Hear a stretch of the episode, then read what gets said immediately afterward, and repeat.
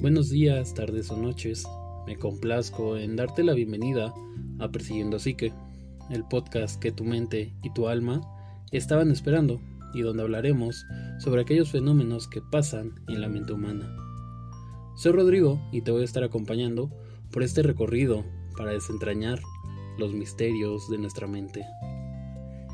El capítulo de hoy lleva por título Tiresias, la isla de Lesbos y la comunidad LGBTIQ. Así que el día de hoy, en el marco del mes del orgullo LGBT, estaremos haciendo una pequeña revisión sociocultural de la comunidad LGBTTIQA a lo largo de la historia. Para poder explorar apropiadamente este tema, esta revisión, vamos a dividirlo en tres puntos. Primero, hablando sobre el mito de Tiresias. Posteriormente, hablaremos sobre la isla de Lesbos y la diversidad en la historia y la cultura. Y finalmente hablaremos sobre la historia moderna de la comunidad LGBT. Dicho lo anterior, permíteme contarte una historia. A lo largo de la antigua Grecia tenemos muchos mitos que hablan sobre la diversidad sexual. Mitos como el de Hermafrodito, que nos habla un poquito del origen de la intersexualidad. El mito de Ganímides y la homosexualidad.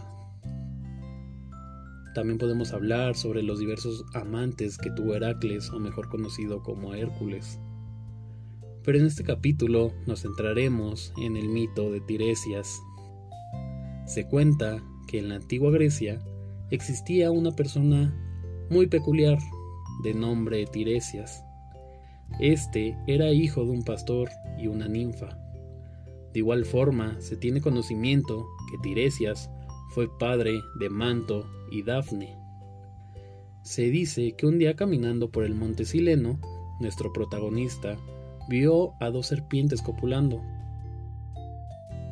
Y por su cabeza pasó una idea que tal vez no sea muy brillante, pero a él le parecía muy buena. Por su mente estaba pasando algo parecido a... ¿Y si le pego con una vara? Estas serpientes están teniendo relaciones. Mmm. Seguro me divierto bastante pegándoles con esta vara. Y esto hizo. Cuando golpea a las serpientes, hace que éstas se separen. Y de igual forma hace que la hembra muera. Lo cual atrajo la ira de la diosa Hera esta diosa era protectora de lo femenino, y ésta lo castiga volviendo su cuerpo, volviendo el cuerpo de Tiresias al de una mujer. Se dice que esta transformación duró siete años, y que en este periodo se casó y dio a luz a sus hijas. Otros mitos hablan que a lo largo de estos siete años Tiresias se volvió una prostituta, pero repito, dependiendo de a quién revisen, va a ser lo que el mito nos esté contando. Pasados estos siete años, Tiresias volvió a encontrar a dos víboras. Estas, otra vez, estaban copulando. Y adivinen qué hizo nuestro buen amigo llamado Tiresias.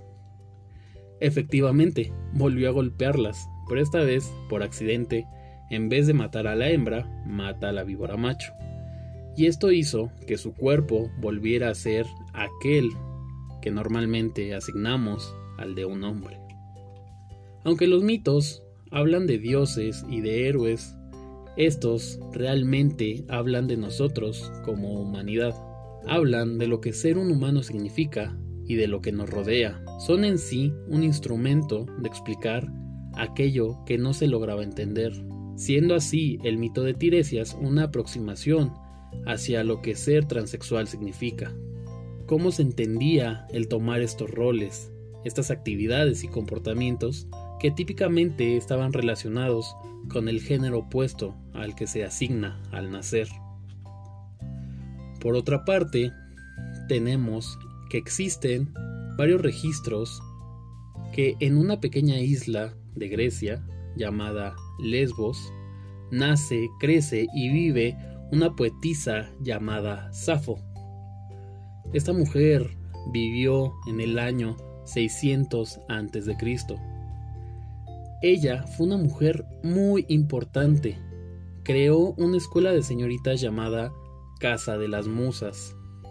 Aquí les enseñaba diversas cosas, como deportes, poesía, artes y los quehaceres de una buena dama ante su marido. Para esos tiempos, claramente. Recordemos que Safo era una poetisa, y la poesía de esta hablaba sobre el amor que sentía hacia sus alumnas. En la mayoría de sus poesías escribía sobre aquellas alumnas de las cuales Safo se enamoraba. Era tan brillante que para poder expresar su poesía, esta mujer creó su propia métrica llamada métrica sáfica. Creó su propio estilo para crear poesía y fue ampliamente conocida a lo largo de Grecia. Durante su época fue considerada una de los nueve grandes líricos de la antigüedad pero lamentablemente solo el 10% de sus escritos se conservan hoy en día. Fue tan importante que se acuñaron monedas con su rostro en honor a Safo, y en Atenas, una de las más grandes ciudades de Grecia, fue erigida una estatua hecha de bronce. Posteriormente, Platón la clasificó como la décima musa. Y gracias a la poesía de esta poetisa donde nos relata el amor por sus estudiantes, aquella mujer que fue considerada una de los más grandes poetas de la época, en honor a esta mujer y en honor a la isla que la vio nacer y le ayudó a crecer, el término lesbiana fue creado, el término de lésbico fue creado y describe al amor que pueden sentir una mujer por otra. Ejemplos de la diversidad sexual tenemos a lo largo de la historia. Claramente, por ejemplo, tenemos a Safo. Y aunque haya personas que digan, en mis tiempos eso no pasaba, la historia tiene constancia de todo lo contrario, y que lejos de no pasar, la biodiversidad sexual es algo que nos ha acompañado desde antes que el humano fuera humano. Hagamos un pequeño recorrido histórico-cultural sobre la diversidad sexual, ya que existen evidencias que, por ejemplo, en la prehistoria ya existían personas homosexuales. Otro ejemplo está en Babilonia. En el año 4000 a.C. se realizó un relato del héroe Gilgamesh, y en este relato se describían la relación homoerótica que sostenía Gilgamesh con su compañero de aventuras. En Egipto, por otra parte, existe una tumba construida alrededor del año 2300 a.C., donde las pinturas que adornan los interiores de esta tumba se demuestra a dos hombres llevando una vida marital. Y algo muy curioso es que en una de estas pinturas se demuestra a estos dos hombres abrazándose. Y esta postura, este signo que se ponía en la pared, solo se realizaba para adornar a las tumbas de matrimonios heterosexuales. En México tenemos a las mushes, consideradas en Oaxaca como el tercer género. En la India, desde la antigüedad, existen las hishras, otra expresión cultural que se considera el tercer género. Y a estas en la antigüedad se les consideraba como encarnaciones divinas, encarnaciones de los dioses que venían a la tierra para llenarnos de bendiciones. Por otra parte, en Alaska existe una expresión cultural llamada doble espíritu. Y estas son personas que consideran que están tanto en contacto con lo femenino, con lo masculino, y que por ende hay dos espíritus viviendo, cohabitando en armonía dentro de esta persona. Como podemos ver, la expresión en mis tiempos eso no pasaba o la expresión esto es reciente y una moda están muy equivocadas. La diversidad sexual, como les decía hace unos momentos, nos ha acompañado como humanidad desde siempre. Pero lamentablemente, gracias a que San Agustín, al realizar su interpretación de la Biblia, esta persona dice que la sodomía es un pecado y es un crimen imperdonable. Gracias a esto se empieza a estructurar el pensamiento homófobo del cristianismo.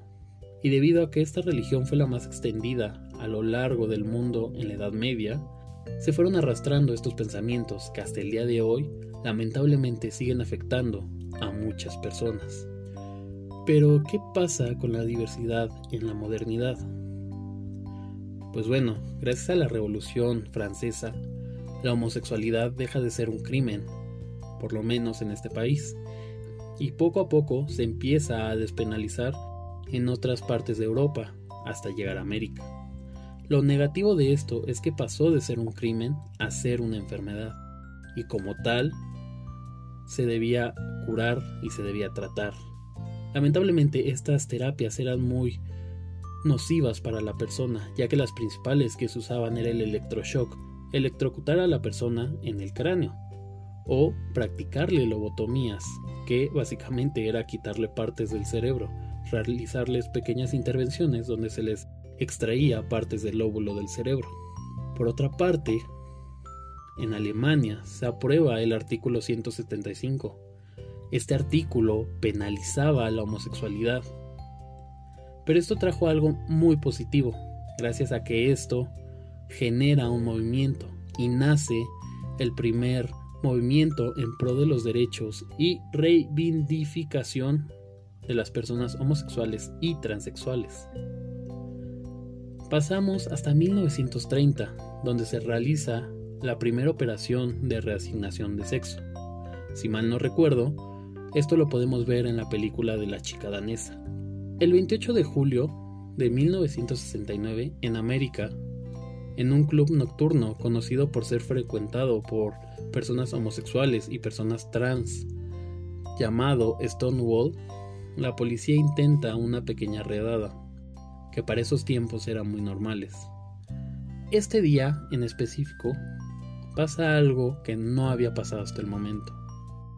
Las personas que habían acudido a este club nocturno se resisten e inician los disturbios de Stonewall. Estos fueron los primeros pasos para la lucha en pro de los derechos de la comunidad LGBT. Para 1978 nace la famosa bandera arcoíris, creada por un activista de nombre Gilbert Baker. Una pequeña curiosidad de esta bandera es que originalmente tenía dos colores más aparte de los que tiene hoy en día. Pero debido a que era muy complicado generar estos colores en la tela, decidieron eliminarlos. Para este mismo año, pero yéndonos a México, se lleva a cabo la marcha por el décimo aniversario de la masacre de 1968. Y en esta marcha, por primera vez, sale el contingente LGBT para luchar por sus derechos en este país. Posteriormente, en 1990, la OMS elimina la homosexualidad de los manuales de diagnóstico, quitándole así su estatus de enfermedad y curando milagrosamente a millones de personas a lo largo de todo el mundo. Pero tal vez te estás preguntando, ¿qué significa las siglas LGBTTIQA+. Estas letras representan a cada colectivo que conforma a esta comunidad. La L es de lesbianas, la G es de gays, la B es de bisexuales, la T, o mejor dicho, la primer T de transvestis, después tenemos la segunda T de transexuales, y por último tenemos la tercera T, de transgénero. La I se le asigna a la intersexualidad, la Q a las personas queer, la A a la asexualidad y por último tenemos el más, que hace referencia a todas las demás comunidades que hay detrás de este colectivo. Pero ¿por qué nace la marcha? Como vimos, nace por la necesidad de una lucha por igualdad en derechos y la necesidad de disminuir la discriminación hacia el contingente LGBT. Y como hemos visto en otros capítulos, aquí podemos hablar sobre la orientación sexual, la identidad de género y la expresión de género. Pero ¿qué son estas? La orientación sexual se responde muy fácil con una pregunta. Básicamente es ¿quién me atrae? La identidad de género se responde con la pregunta de ¿cómo me identifico? ¿Me identifico como hombre o me identifico como mujer? O tal vez no me identifico con ninguno de los dos.